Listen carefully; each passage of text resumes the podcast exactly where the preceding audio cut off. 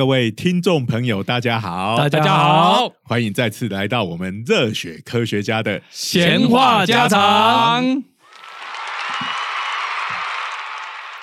我是东海大学应用物理系的施启廷老师，人称蜻蜓老师。这次这么快就要自我介绍，来来来，赶因快为因为 上一集东拉西扯哈，这个进度有点压缩到，所以要赶一下进度。来来，赶快赶快赶快！我是中原大学物理系的许静云老师，人称 Zero 老师。好，我是中原大学物理系的高崇文，人称阿文。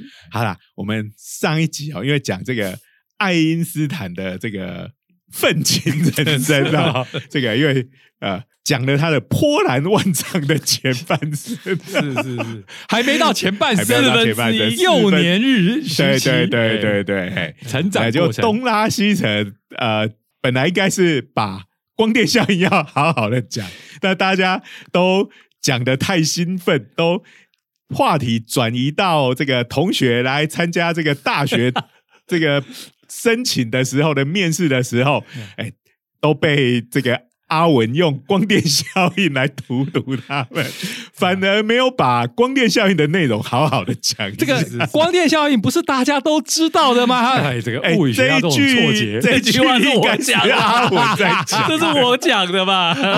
怎么抢了我的台词了？我要讲哪一句对对对，呢？因为这个东西就是呃。不只是我们已经是在物理这个业界里面哈，这个高中生他们哎真的是读到高三，印象最深的没错。就是光电效应是。哎，所以我们会有一种错觉，就是哎光电效应是什么，大家都知道。哎，不过大家也可以想啦，我们现在这个呃再生能源有没有？那个太阳能发电，嗯。基本上也可以算是光电效应的一种变形嘛，是延伸，对呀，是有光就会对光照造成电。下去产生电流嘛，嗯对不对？好，好，那所以我们还是稍微哎。这一集就前情提要一下，讲，其实上次有稍微讲一下，是是哎哎反正就是金属板上面你给它通了电压，然后你把光照在上面，那有时候你就会发现这个上面金属上面会有电流，有时候没有电流，嗯。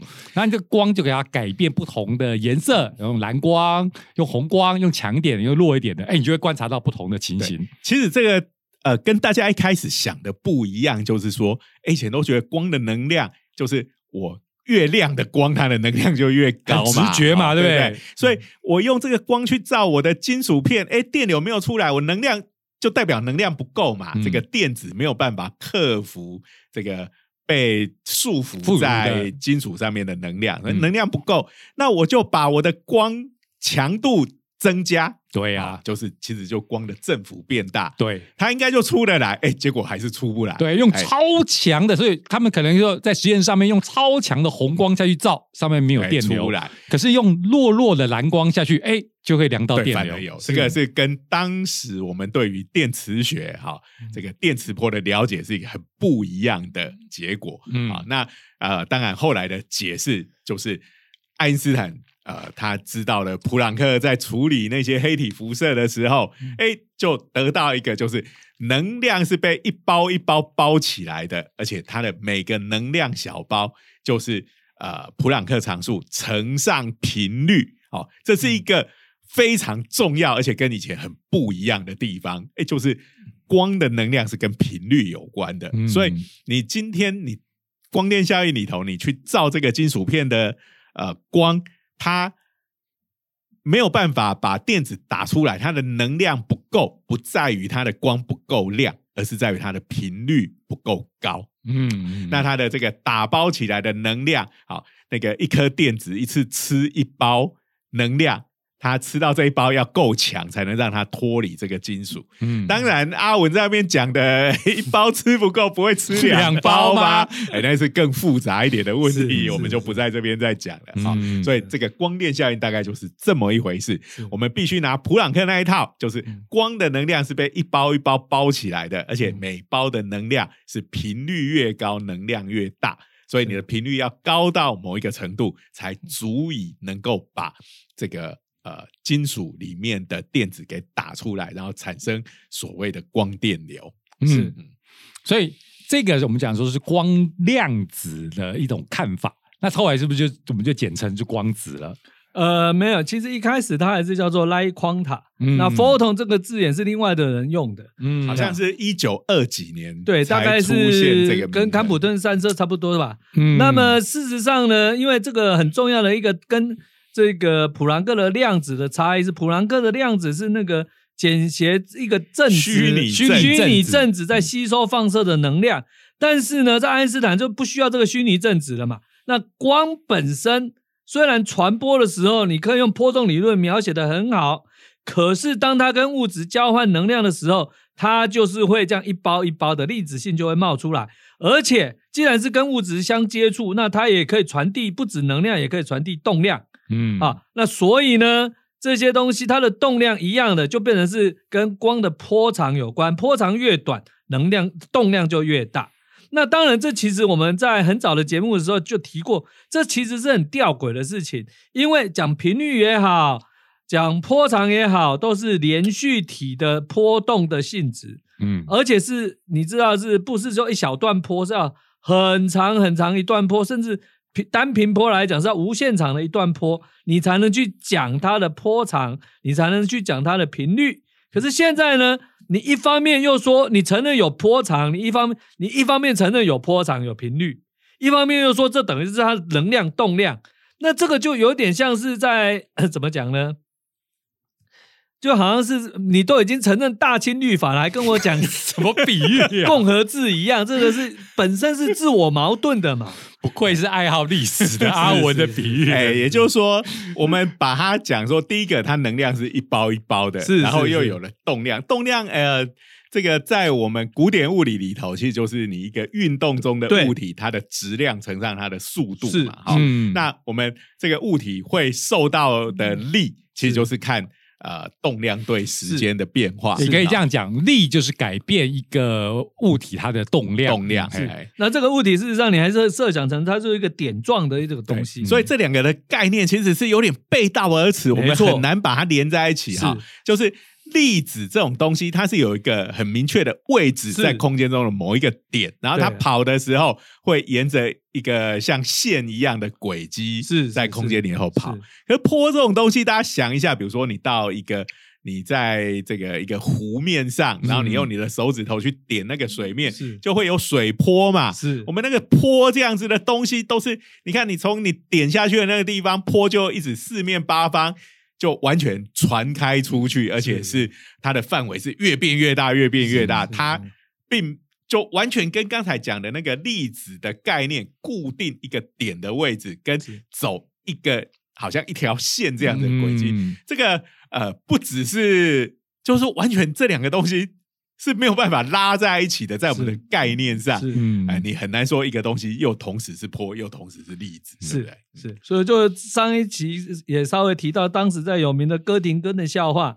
呃，一三五的时候光是粒子，二四六的时候光是波动，那礼拜天怎么办？就上教堂。对呀，是，那这其实是一个很深刻的问题。事实上，爱因斯坦一直研究这个问题。那么他后来在一九一七年的时，一一九零九年的时候就提到所谓光的双向性，然后在后来不断的演。呃，这个不断的演化上去，到后来这种双向性就不但发现，不但是只有光有，有质量的一般的质点也会有，哦，，对，所以这一个是变成是一个量子革命里面的这个后话了，对不对可我可是一切的开始从这边的嘛，哈。是那我们上次有讲到，就是爱因斯坦后来得诺贝尔奖，是因为跟这边的光量子对说还有这个光电效应有关。那我们常常想象说，哇，爱因斯坦把这个奇迹之年把这一个理论丢出来以后，大家都说哇，太赞了太赞了。其实也不是嘛，不是大家还是要挣扎嘛。然后是不是还？而且他那时候身份也是一个专利局局的小职员，大家就这样讲的嘛。岁而已，对呀、是所以应该没有很多人理他嘛，对不对？呃，其实应该是说他的命好啦，他遇到了伯乐，那个伯乐就是我们上一集讲的普朗克。是，普朗克是当时《Anna Dea Physica》也就是物理年鉴的主编，嗯然后他收到这些文章以后呢，他觉得真是太赞了。嗯呃虽然他并不是完全赞同，特别是第一篇，但是呢，他就把它刊出来。嗯啊那是爱因斯坦写文章还有一个坏习惯，那个都没有 reference 的，他那个 狭义相对论文章没有 reference，其实惹得很多人是不太高兴的。其这个如果在现在的话，他会被撤销学 位。这个没错，哎，你没有事情大条了哎，这个而且可能会被普这个彭嘎类追杀、啊。没错，没错。那可能爱因斯坦会说，哦，我又没有参考到他，这是我原创的啊。哎哎，那这个的确是个大问题。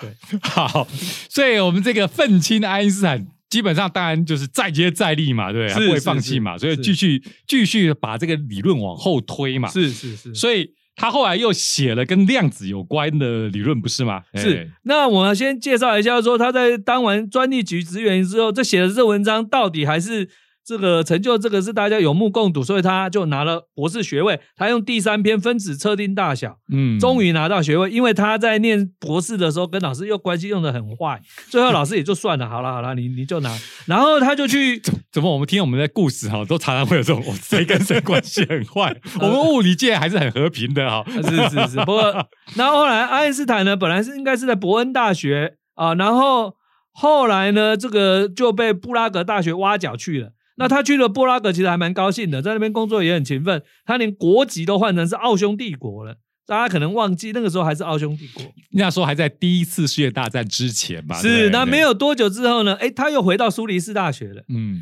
哎，那这个到了苏黎世大学之后，又没有多久呢？哎，这个时候普朗克在柏林大学就叫叫他过去，所以一九一四年的时候呢，呃，他就到了柏林大学，然后呢，因为成为第他，而且为了他弄了一个研究所啊、所以他是在这个威，他们等于是一个呃凯撒威廉研究所里面，等于是当了让他当了所长。嗯然后而且这个是等于是教授级的，所以自动在德国在以前来讲，教授级的人物是部长级的待遇，所以他自动又恢复了他的德国国籍。哇，所以他他年轻的时候少年轻狂，把这个德国国籍给放弃掉了嘛，是是现在又回来了，啊是是，不过后来这个当然还是会有一些问题啦。我们后面在在他后面在登场的时候我们会提到，但是呢，至少在这一段期间的时候，他一直都在思考这个光的量子的问题。所以其实，在中间的时候呢，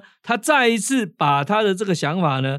把它用到一个大家都没有想到的地方，就是晶体比热、固体的比热的问题上。其实，其实，在我年轻的时候读到这一段的时候，嗯我的一个直觉是，这比例的问题好像一点也不酷。真的，我就有这种这个从小大家根深蒂固的偏见，觉得光电很酷，但是比热好像有点不酷。哎这是不过其实，呃，这个比热，因为就要讲那个什么杜隆伯蒂定律，对布隆伯蒂定律。哎可我觉得杜隆伯蒂定律还蛮酷的，是啊。哎因为他就是他有一个说，我这个有一个比热的定律，这个是。不管什么，你是什么物质来，啊都符合这个，我就觉得哎、这个还蛮厉害的。因为我们以前学比热都是，只要讲到比热，一定会课本就会出现一个表，嗯各种不同物质的比热，看起来都乱七八糟，没有对对对，任何所以我的规则我我大概觉得不酷，大概就是哎。这个东西感觉上就是跟材料太有关系，就跟化学那边连上关系。是然后我们物理学家都喜欢追求，就是要 universal 的，要对这种对对，但但是它这一部分的确是够 universal，对对对。哎，这个插播一下，所谓的比热就是我要我每公克的物质，我要给它多少热量，嗯。才能让它温度升高一度。对。这个叫这个东西叫做比热。大家最熟悉的应该就是水啦，水水嘛，一 cc 的水就是一立方公分的水，你要升高摄氏一度，嗯。然后你需要的热量是一一一卡。一卡那这个概念就是我们就是叫它做水的比热，比热就这个单位下面就是一这样子。嗯，而且呃，在以前学到这个时候，都会觉得说，哦，因为水就是这个世界上最常见的东西嘛，嗯所以就随便拿一个来，呃，当做拿一个我们最常见的来当做这个呃例子。嗯后来就发现，哦，不管讲比重也好，讲比热也好。水这个东西，意外的，它的比重比热都算是很大的东西的，对 呀、对啊、哎，水是不得了了，我 们没有水，我们就没有生命嘛，哈。然后对刚好也就是因为它这么大，所以呢，这一个很容易被水烫伤。这个转折也太没有啦，就是因为因为你烧水的时候，就是水的比热大嘛，里头的对，热含量很多。对对对对，就是我们高中学到热这一部分，整天就是在那边算 H 等于没有嗯对呀 对呀，所以热平衡在温度几度啊？对这对对。好，所以刚才讲到了嘛，就是我们科学家在研究热的时候，这个比热其实是一个重要的问题，而且我们要追寻有没有什么举世皆准的比热对后面的定律在这边的时候，那好像。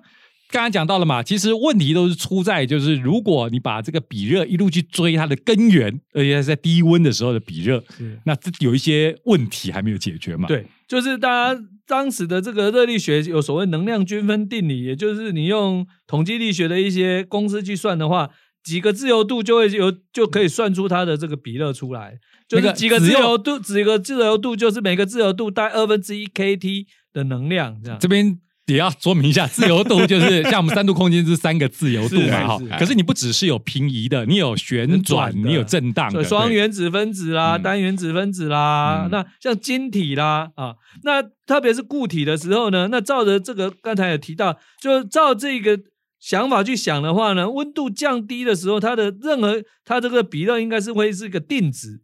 可是当时在做实验的时候呢，其实就发现，当你温度一直降、一直降，那我们在前前前好几前集吧，讲到低温物理的时候呢，事实上啊，我们可以到十九世纪末、二十世纪初，低温的这个技术越来越好的时候啊，那大家开始发现，哎，不太对劲，固体的比热怎么好像温度越低，比热一直在下降呢？嗯嗯而且似乎是跟温度的三次方成正比。嗯那这个问题，其实在当时德国有一个大，不知道该称呼他是物理学家还是化学家，叫能斯特 （Nestor）。那能斯特呢，当时他就一直很困惑这个问题。那所以当时呢，爱因斯坦是第一个将量子这种想法运用在固体比热问题上。那么他就设想说，哎，你一个晶格啊，就好像是一个好像是正子一样。那既然呢，在普朗克的这个理论里面，正子的振动它是是这个量子化的话，那现在把这个东西套用到晶格里面去，然后呢，啊，这个我们通常在物理叫叫 phono，就是你把这个晶格里的振动量子化。就是我们叫它生子嘛，生子所以这个其实很酷啊，这个概念其实很酷啊，就是是震荡本身你也把它当做是一个量子化的东西，生子不是真的一个可以看到的粒子，可是因为你的震荡被量子化了，所以我们就可以把它当做像粒粒子一样的处理，我们叫它生子。在这边有一个很重要的概念哈，那么一定要大大的提倡。这个以前在学我在教大二力学的时候呢，是再三的提倡。那这个概念，其实上对不是学物理的人刚开始有点难接受。就是我们你可以设想有三颗球，然后呢，三颗球用弹簧把每其中两颗接起来，变成三颗就变成一长串的。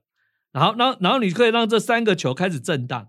那我就说，哎，这个震荡你要怎么分析？因为每一中间那一颗球两边都受到这个弹簧，那两边的球是受到一个弹簧，对不对？就这样，什么好像那个诶爬虫吧，这样连起来。好，那这个东西呢，就是你如果要把它看成是三个球的运动的时候，其实就很复杂嘛。嗯，但是我们在教科书里面的话呢，不会这样跟你分析这种运动，你把它想象成呢有两个不同的运动状态组合，一个是怎么样，所有的球都向同一边啊，诶，不是两颗球向中间这一边，另外一个是呃右边的两颗球都向左边 左边这样，对不起哈、呀各位听众，现在阿文在用手在在比哈、各位听众朋友看不到他的手，所以没有办法，然后没办法阿文应。该也意识到这件事情，所以就开始胡 语无伦语无伦次。有点困了。听听众，你看不到啊！我现在比有什么意义啊？这样子是啊就是啊阿文陷入这样的状态是啊，是，应该讲是三颗球，然后其实每一个都旁边就还有个墙壁忘记放上去了啦。嗯，对，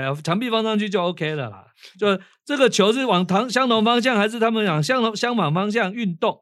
那你会发现，所有的这三个球，所有运动都可以用这两种运动模式呢，把它组合起来。嗯所以呢，你可以想象金格就变成是一长串，不是三颗，而是有 n 颗，然后就让它们震荡。那你就可以想象到说，哎，我们把这个独立的震荡的的这种模式啊，也就是说，这个有一有一种模式的话，它可以维持相同的频率在那边震荡，所以它会对应到一个频率然后呢，这些不同的运动模式的线性组合就可以组合出所有可能的震荡啊，所以这个叫正则态。这个概念哈，坦白讲非常抽象。那学力学的时候呢，我们常常在力学最后最后的三个月啊，不不不，三个礼拜都会教到这个东西。好，那我一定会跟学生讲说，你不要觉得这个很很无聊，这个非常重要，因为以后你们学量子物理的时候。就是要活用这个概念，只要有震荡，你就要想到是这个正则态。为什么呢？因为正则态就是让你量子化的对象。为什么呢？因为 E 等于 h mu，你要有 mu 啊。那正则态就是能够保持特定的一个频率在震动的东西。对，因为如果我们把这个物质的晶格想成，哎，我的原子就是很多小球嘛，是，然后它们之间的交互作用力，我可以想象用弹簧把它们连起来。你就想，你有一个这种像笼子一样的东西，很多小球中间很多弹簧，你随便敲它一下，里面的东西都是在那边乱七八糟的震动，这是很难分析的。是，可是呢，就是阿文刚刚讲的正则态，就是说，其实我们可以把。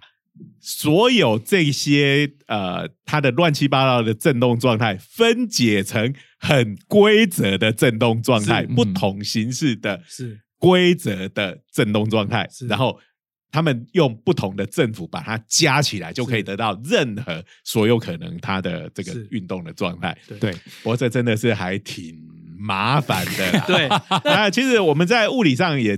有各式各样跟这个很类似，比如说像我们做傅立叶分析，是其实也是很类似嘛。我们把所有的东西都拆成很规则的正弦波，然后下去做重叠。对对对。那包括未来要讲的量子力学里头物质的波函数，是是都要靠这一套。对，嗯，因为很重要的是，就好像我们刚才刚刚提到说，这个傅立叶分析就是用正弦波去组合出所有可能的波形。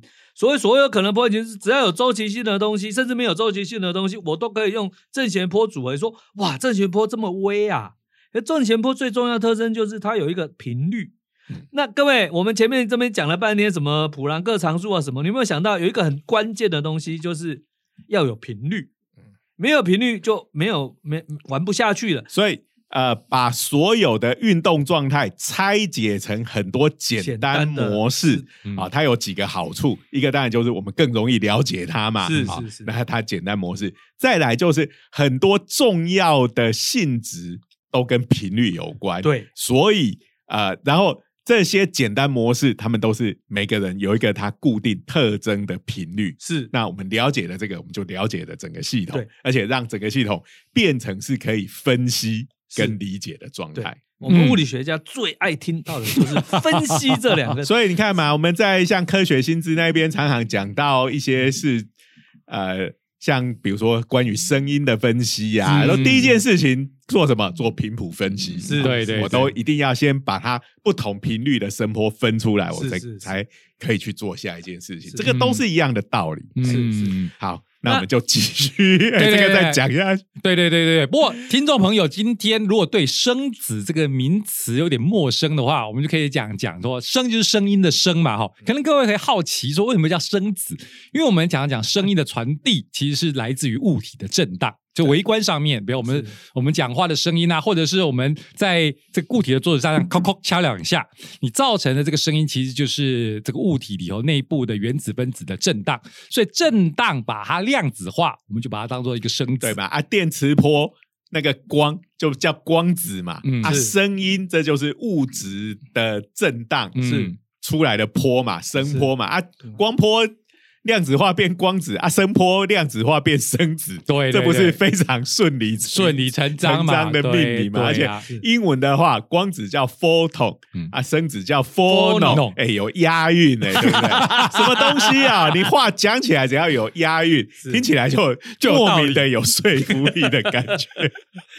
然后我们刚才讲到，这个其实跟热有关嘛，因为热其实是就是晶格里头的原子分子的随机震荡嘛，所以刚刚讲了半天就是。所谓的热，就是物质里面这些晶体的震荡，是。它震荡的状态实在是乱七八糟。可是物理学家很厉害，可以把它拆成很多不同的振动模式，是。这就是不同的生子，是。嗯。然后每个生子都有它的频率，是。哎，然后这些频率又可以就可以被量子化了，对。哎，那把它量子化之后呢，你就可以回去算它的固体比热。所以爱因斯坦就很厉害啊，他是倒过来去思考。虽然他在一九零五年的时候说，哎，光是这个量光量子，可是呢，他又回过头来把这个晶格，晶格这个是有质量的质点啊，对不对？他回过头来说，哎，这个正则态我也可以把它量子化，然后我的量子化一样用 E 等于 h mu 啊，那它可以乘上 n。好，那用这个这个量子化的过程，你会去估算它的比热，结果就成功的解释了为什么在低温的时候，比热其实是一路下降，嗯而且基本上它是跟温度的三次方成正比。哦，所以其实有听这一集的你就赚到了哈。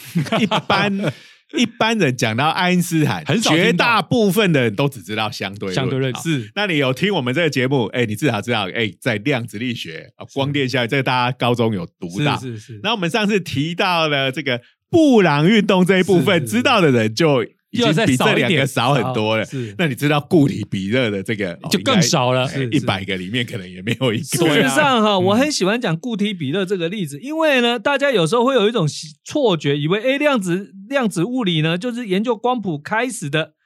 那么严格来讲也没错啦，绝大部分的量子的这个物理的发展都是跟光谱学一路跟随着光谱学的发展。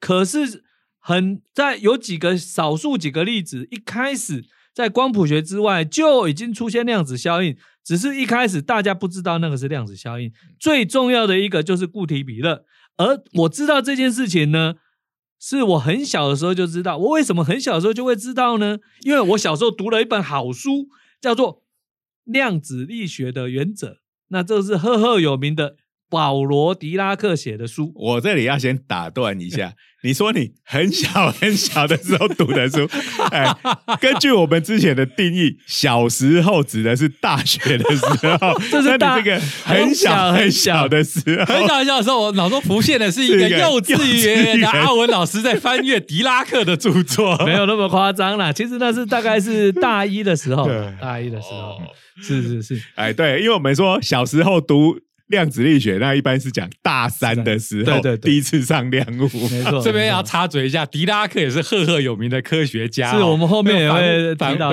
跟反物质的发现是有密切相关的人，是是对对。那那事实上呢，我我特别在我们另外一个专栏《量子足迹何处寻》的时候，还会讲第二个跟光谱学无关的非常早期的一个量子效应啊，那叫阮绍尔效应。那那个我们到时候再提，那也是一个非常有趣的效应。对，好，所以回来我们讲爱因斯坦，爱因斯坦，你看连比热他都可以拿来解决哈，就是是用这种崭新的理论来解决，就要回到这个爱因斯坦的愤青性格是不是对他有有所影响哦，都可以做这些革命性的行为哈。没错。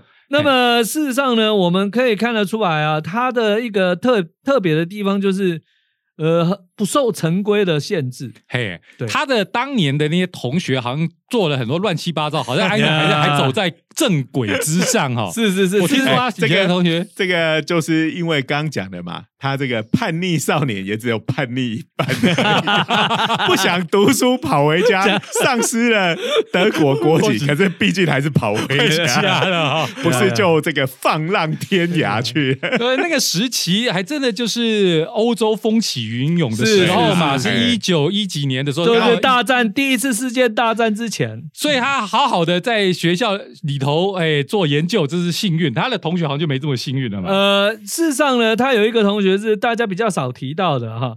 那这个同学叫做这个斐德利克·乌尔夫康，斐呃弗弗利兹，然后叫最后呢是阿德尔阿德尔。那这个同学呢你，听，等一下这个名字听起来就是阿文最爱的《银河英雄传说》里头会登场的名字嘛，全部都一应俱全了。我看那他这个同学就很有趣，因为他这个同学是很热爱物理，所以他很喜欢跟爱因斯坦聊物理。他是同级生，好像是哦同一年出生，还是比他稍微小一点。嗯然后呢，但是那个同学呢，另外一个嗜好就喜欢搞政治，搞什么政治呢？事实上，在一次世界大战之前呢，社会主义是非常风行的。他这个同学根本是个不但是个愤青，而且还是个左交。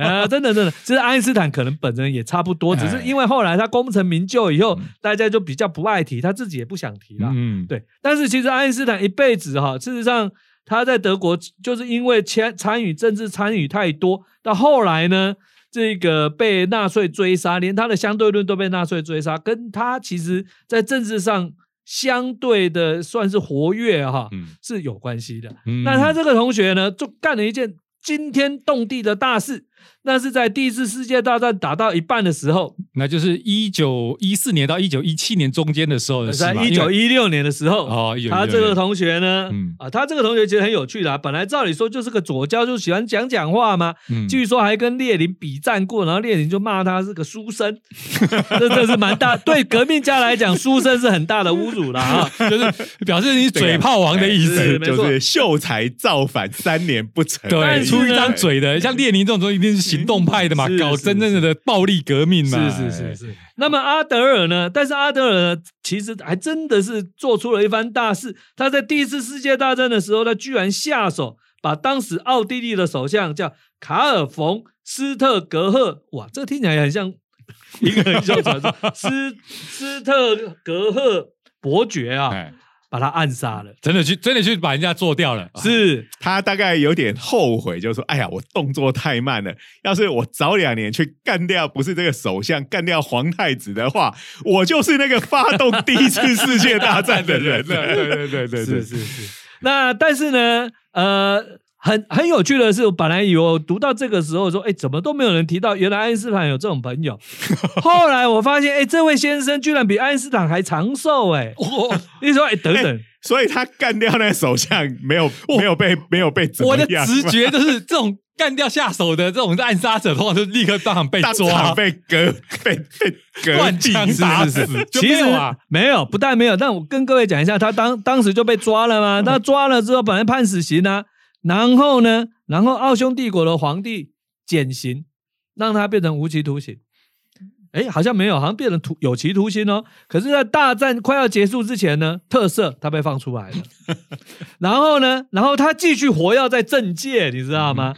那么二战的爆爆发，哎请问一下是哪一国的政界啊？那边我都快搞不清楚谁是谁。他把奥匈帝国的高官干掉，然后呢，他是德国人吗？还他是奥地利人在奥地利所以还在奥地利活跃吗帝？国里面，对对对对对，嗯对。然后哎，等一下，好像后来他变成他搞政治，反而是跑去瑞士了。可是二 因为他是爱因斯坦在 ETH 对，在苏黎世理工学院不过各位各位各位，搞社会主义这些左交们，这个没有国家概念呐、没错啊真的。说的也是，哎，没错，国际革命何况大家，啊，何况大家都是讲德语的，哎。虽然瑞士的德语德国人都不认同那是德语，据说。好，好，那后来他这个同学呢，呃在二战的时候就流亡到了美国了，所以后来又回到欧洲。那么查了一下呢，他好像比爱因斯坦还多多活，哎，他好像是比爱因斯坦还多活两年还是三年的样子。对他比爱因斯坦还长寿，所以这个是非常、当时看了觉得很不可思议的。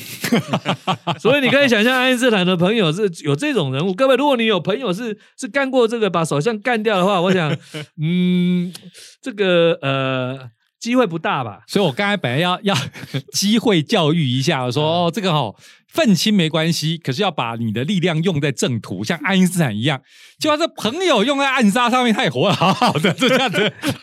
是有点尴尬了。无法成为一个警示的预言。没错，没有啊这个。不过话说回来，爱因斯坦除了有朋友是这个暗杀人的话，他还有一个很好的朋友是被人家暗杀的。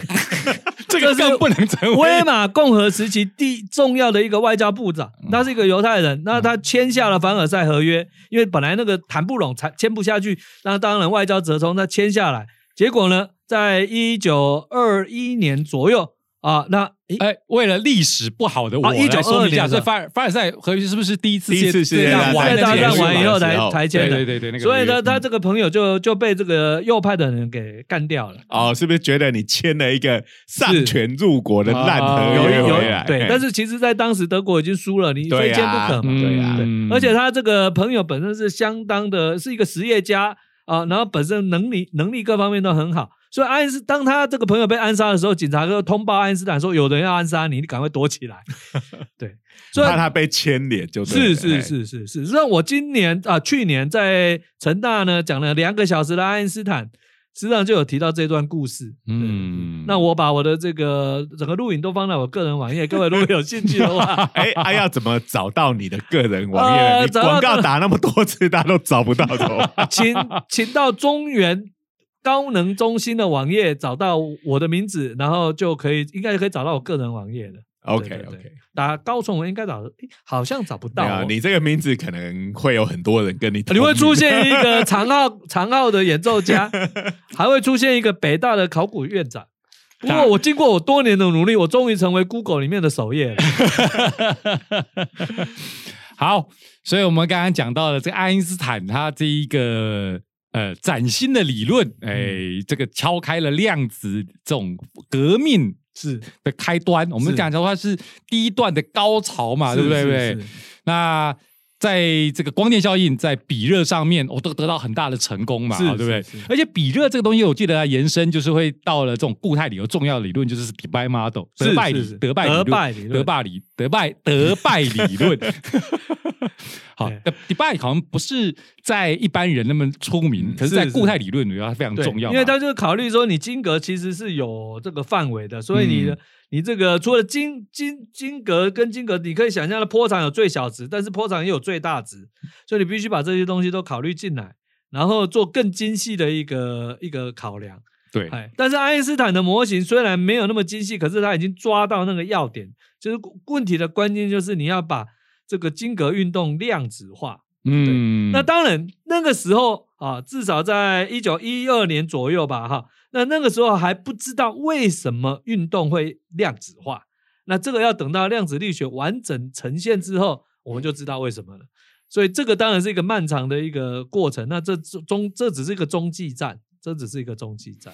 那我们刚才有讲到，就是说这个量子化这个东西，把光量子化变成光子。是那光电效应虽然某个程度是爱因斯坦拿出来说服大家的，是可是也没有完全大家都接受吧？是对，就是说后来要到 Compton 那边，是，就是也是未来我们会提到的对嘛，。在一九二三年的时候，所以在一九零五年的时候，事实上，呃，是其实光电效应也让他树敌，第一个敌人就是所谓雷纳德。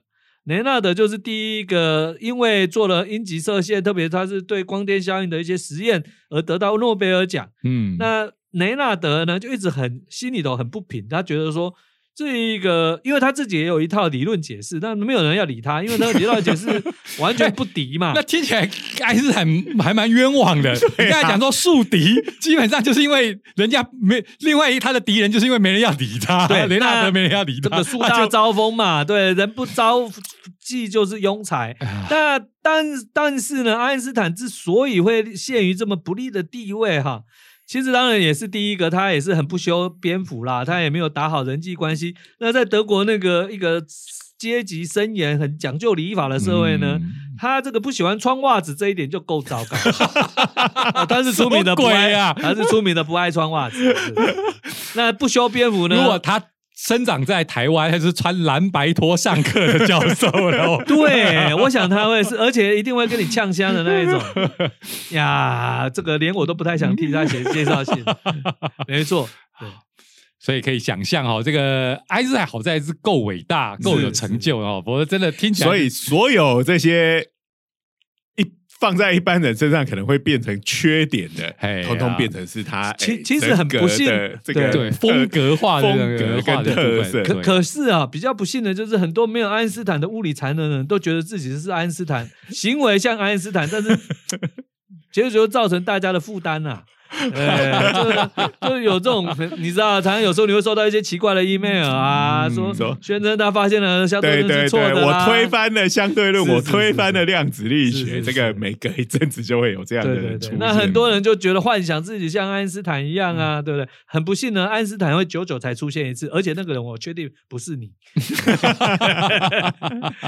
因为爱因斯坦虽然讲一些听起来非常光怪陆离的话，但是他都的他背后的思想是有理可循的，嗯所以他其实是掌握的很好，一些科学传统的脉络，他掌握的非常的好，掌握的比正一般人要好很多，所以他讲出来非常的精准。而且这要呼应一下阿文从上一集就在讲的，爱因斯坦其实从小数学跟物理都非常好，是所以呢，在这么坚实的基础下面，他提出来的新的理论都是建构在呃好的数学上面。没错那数学它最大的特征就是可以定量的描画是呃世界上的东西。所以，我们今天今天在这个 podcast 上讲的都是口语可以讲的理论，可是最后其实真的是落实一个可验证的物理，一定是变成数学。讲到这个，我就有一个好故事，就是我在导剧的时候跟学生讲的。嗯我记得有叫导聚？你要哦，就是说跟